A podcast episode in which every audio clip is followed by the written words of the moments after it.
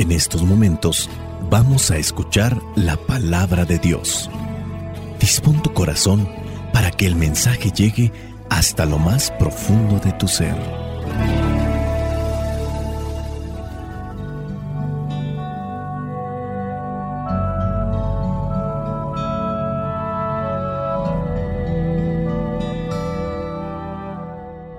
El Evangelio que la iglesia nos presenta para el día de hoy corresponde a Marcos capítulo 3 versículos del 22 al 30. Dice así, también los maestros de la ley que habían llegado de Jerusalén decían, Belcebú, el propio jefe de los demonios, es quien le ha dado a este hombre el poder de expulsarlos. Jesús los llamó y les puso un ejemplo diciendo, ¿Cómo puede Satanás expulsar al propio Satanás? Un país dividido en mandos enemigos no puede mantenerse y una familia dividida no puede mantenerse. Así también, si Satanás se divide y se levanta contra sí mismo, no podrá mantenerse. Habrá llegado su fin. Nadie puede entrar en la casa de un hombre fuerte y robarle sus cosas si no lo ata primero Solamente así podrá robárselas. Les aseguro que Dios dará su perdón a los hombres por todos los pecados y todo lo malo que digan, pero el que ofenda con sus palabras al Espíritu Santo nunca tendrá perdón, sino que será culpable para siempre. Esto lo dijo Jesús porque ellos afirmaban que tenía un espíritu impuro. Palabra de Dios. Te alabamos, Señor. Señor Jesucristo, nuestro divino Salvador. Gracias te damos por tu infinito amor. Te escuchamos en la palabra, te recibimos y adoramos en la Eucaristía te servimos en los hermanos.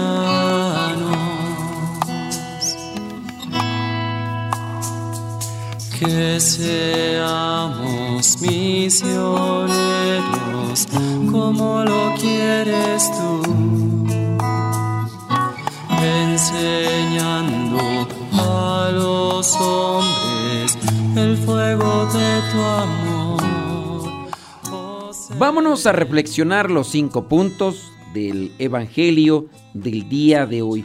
Comenzamos en el versículo 22. Encontramos la calumnia. Maestros de la ley están acusando al Señor Jesús que tiene el poder de Belcebú, porque él es quien se lo ha dado para que pueda expulsar los demonios. Primer punto, pues, la calumnia, herramienta del diablo. Tú sabes muy bien que la calumnia implica difamar o difundir falso testimonio con la intención de perjudicar, de dañar la reputación, la imagen de otra persona. Es una herramienta del diablo, diablo, que significa el que divide, una herramienta perniciosa y destructiva. La calumnia tiene la intención de destruir la verdad, trae la intención de división, conflicto, deterioro de relaciones, dolor y sufrimiento, ausencia de misericordia y compasión. Hemos utilizado la calumnia. Recuerda, la calumnia es inventar, difundir falso testimonio. Oye, que dicen que fulano de tal hizo esto. ¿A poco? Sí, y dicen que también... Espérate, ¿Estás difundiendo algo que alguien más hizo? ¿Estás seguro que eso lo hizo esa persona? No, no estoy seguro, pero me dijo fulano y fulana de tal. Si no estás seguro, ¿para qué lo estás divulgando? Y si lo estás divulgando, ¿con eso vas a arreglar un posible problema? Es verdad que a lo mejor pudo haber sucedido eso, pero con eso ayudas a la persona a que se corrija, a que cambie. Ahí es donde caemos en la calumnia. En su caso, chisme, como se podría también catalogar cuando nos dedicamos a difundir cosas de las que no estamos seguros. La calumnia es inventar algo, darlo por hecho. Fíjate en el versículo 22. Estos maestros de la ley, que son personas religiosas dentro del templo, se atreven a decir, el propio jefe de los demonios es quien le ha dado a este hombre el poder de expulsarlos. O sea, lo están afirmando.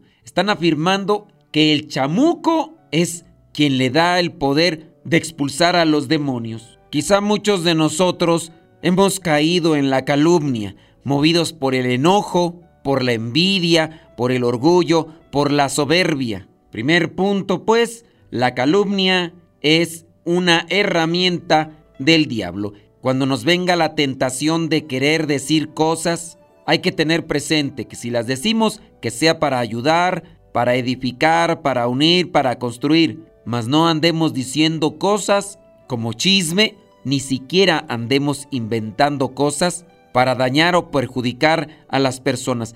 Claro es que tampoco debemos de inventar cosas para hacer sentir bien a los demás, eso también cae en la mentira. Cantas bien bonito, podemos decirle a los del coro parroquial. Uy, te quedó de maravilla esto cuando no es una verdad. Punto número 2. La división la engendra el diablo, el diablo. En el versículo 23, el Señor Jesús llamó a aquellos y les dijo, ¿cómo puede Satanás expulsar al propio Satanás? O sea, ustedes están inventando cosas. Si hablamos de la división, versículo 24, el Señor Jesús dice, un país dividido en bandos enemigos no puede mantenerse. Una familia dividida no puede mantenerse. Pues del mismo modo, si Satanás se divide y se levanta contra sí mismo, no podrá mantenerse. Entonces lo que ustedes están diciendo no corresponde a la lógica. Dividirse, separarse, debilita. Segundo punto, la división la engendra el diablo. Pero el diablo no se divide. El diablo buscará siempre dividir, separar. Cuidado porque la calumnia, hemos mencionado, divide. El diablo buscará sembrar discordia, desunión entre personas, en los grupos, en las familias. La división entre individuos, comunidades o grupos es sin duda una estrategia del chamuco para debilitar la bondad y la armonía que provienen de Dios. Sabemos muy bien que dentro del cristianismo se promueve la unidad. Quien promueve la división no es de Dios. En el cristianismo se promueve y se busca trabajar en el amor, en la paz, en los valores fundamentales. Si viene alguien aquí a provocar o a sembrar la envidia, el orgullo, la soberbia, ese no viene de Dios. Tengamos presente que nosotros mismos, si dentro de las cuestiones de fe andamos provocando división, porque no estamos de acuerdo con algo, nosotros, más que estar del lado de Dios,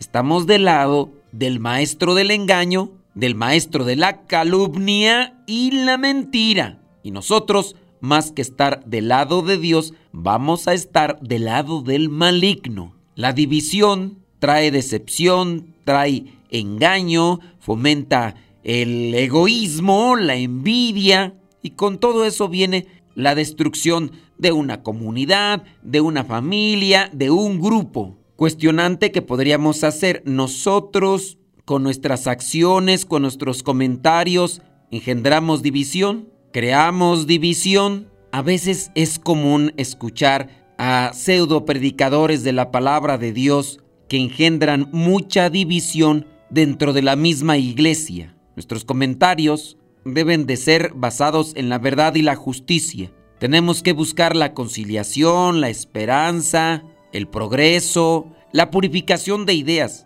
mas no la división. Ya desde el momento mismo que se plantea cosas como yo mejor me voy, me alejo, no le voy a hacer caso, no le hagan caso, ya desde ahí se plantean las bases y los principios de la división, diablo, el que divide, y los que dividimos nos hacemos discípulos del príncipe de las tinieblas. Punto número 3. No hay que dejarse atar por el diablo. El diablo lo que va a hacer es atarnos, presentarnos tentaciones, cosas con las cuales nos podemos enganchar y en la medida que nos enganchamos y nos atamos a los vicios, quedamos a su disposición. Dice el versículo 27, nadie puede entrar en la casa de un hombre fuerte y robarle sus cosas si no lo ata primero. Solamente así podrá robárselas. Entrar en la casa, robar sus cosas, pero primero tiene que atarlo.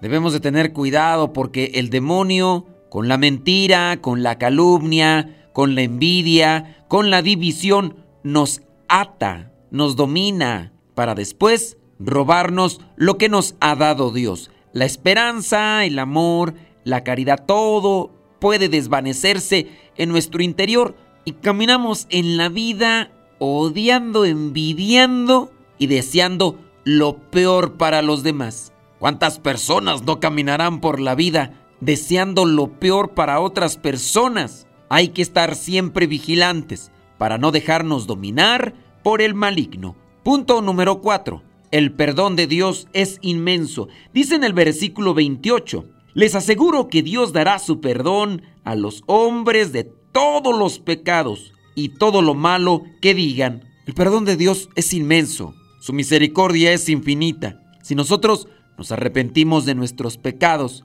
y pedimos perdón a Dios, Dios nos perdona, aún así sea el pecado más rojo que exista. Lo cierto es que también el maligno trabajará en eso para hacernos dudar de la misericordia de Dios. Y es que hay personas que han cometido grandes pecados, han pedido perdón a Dios, pero a pesar de que han pedido perdón a Dios, todavía sienten que Dios no les ha perdonado. ¿Quién sembró esa idea? El maligno y nosotros la creemos y nosotros dudamos de la misericordia de Dios. Y si nosotros mismos dudamos de la misericordia de Dios, ¿cómo dejamos trabajar a Dios en nuestras vidas? El diablo buscará una y otra forma de dominarnos, con la duda, con la incertidumbre. Y si nos ata el maligno, nos puede robar toda esperanza, toda esperanza en la misericordia. Y cuando hemos perdido toda la esperanza, no creemos en el poder de Dios y ahí es donde saltamos al pecado contra el Espíritu Santo, que vendría a ser el punto número 5. El pecado contra el Espíritu Santo es dudar de la acción, dudar del poder del Espíritu Santo para perdonar nuestros pecados, para darnos todo aquello que es provechoso para nosotros. No creo que Dios me perdone y me siento indigno del amor y la misericordia de Dios. Cuidado. ¿Quién te ha hecho pensar eso? Yo lo creo.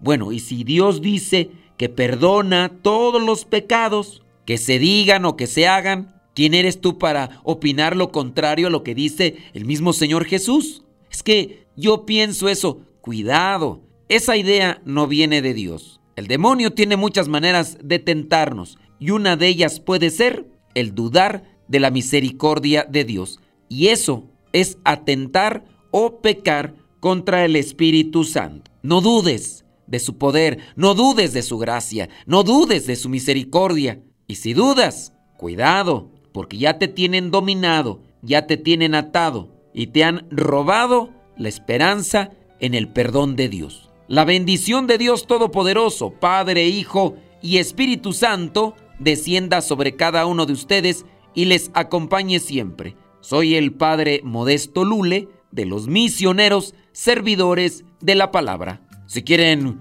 contactarnos, búsquenos en las redes sociales por nuestro nombre, Modesto Lule. Vayamos a vivir el Evangelio. Lámpara es tu palabra para mis pasos, luz en mi sendero. Lámpara es tu palabra para mis pasos, luz en mi sendero. Luz, tu palabra es la luz. Luz, tu palabra es la luz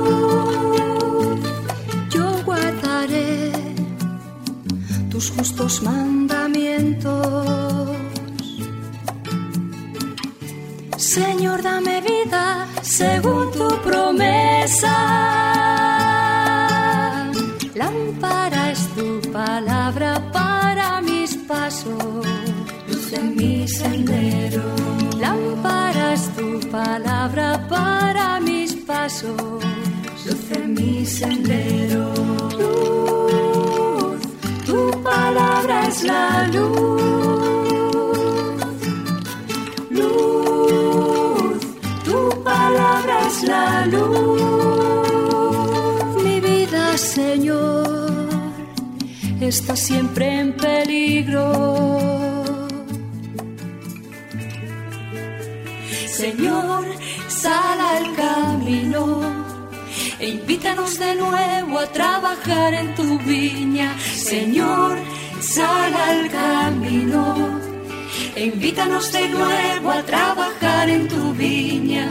No importa a qué hora, no importa a qué precio, nuestra paga eres tú y tu reino.